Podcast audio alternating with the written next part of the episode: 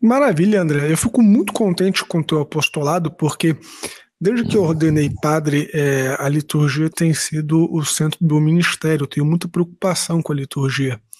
E aqui na minha paróquia, Todos os Santos, graças a Deus, com o apoio dos músicos da paróquia, com o apoio da comunidade, a gente tem conseguido fazer alguma coisa neste sentido de cantar a missa com a missa na forma ordinária mesmo, com alguns elementos do canto gregoriano e com cantos em vernáculo e inspiração gregoriana.